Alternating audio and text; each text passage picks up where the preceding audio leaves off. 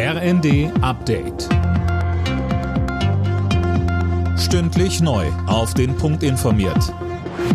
Ich bin Mia Hehn. Guten Abend. Die beiden süddeutschen Atomkraftwerke ISA 2 und Neckar-Westheim 2 bleiben bis Mitte April als Notreserve am Netz. So sollen kurzfristig Stromengpässe verhindert werden. Das dritte verbliebene AKW Emsland wird dagegen Ende des Jahres abgeschaltet. Generell wird es beim grundsätzlichen Atomausstieg bleiben, so Wirtschaftsminister Habeck. Außerdem hat er betont, dass die Versorgungssicherheit in Deutschland hoch ist. Wir sind ein Stromexportland. Wir haben eine große Netzstabilität.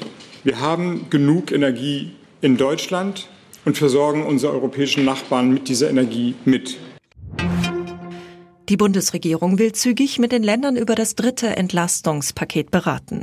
Wie ein Regierungssprecher sagte, ist Bundeskanzler Scholz bereits dabei, den Termin abzusprechen. Zuvor hatten einige Länder mehr Mitsprache gefordert, weil sie einen Teil der geplanten Maßnahmen mitfinanzieren sollen. Wenn die Länder mitbezahlen sollen, müssen sie auch mitentscheiden können, so zum Beispiel NRW-Ministerpräsident Wüst. 50 Jahre nach dem palästinensischen Attentat während der Olympischen Spiele in München wurde heute der Opfer gedacht. Elf israelische Sportler und ein bayerischer Polizist waren damals ums Leben gekommen.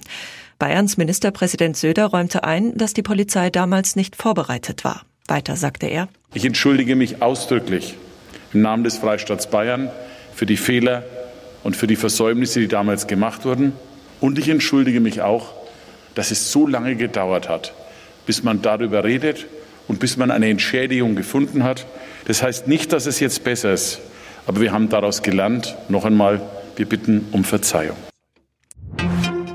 Liz Truss wird neue Regierungschefin in Großbritannien. Die bisherige Außenministerin löst Boris Johnson an der Spitze der Tories ab und übernimmt damit auch den Chefsessel in der Londoner Regierung. Alle Nachrichten auf rnd.de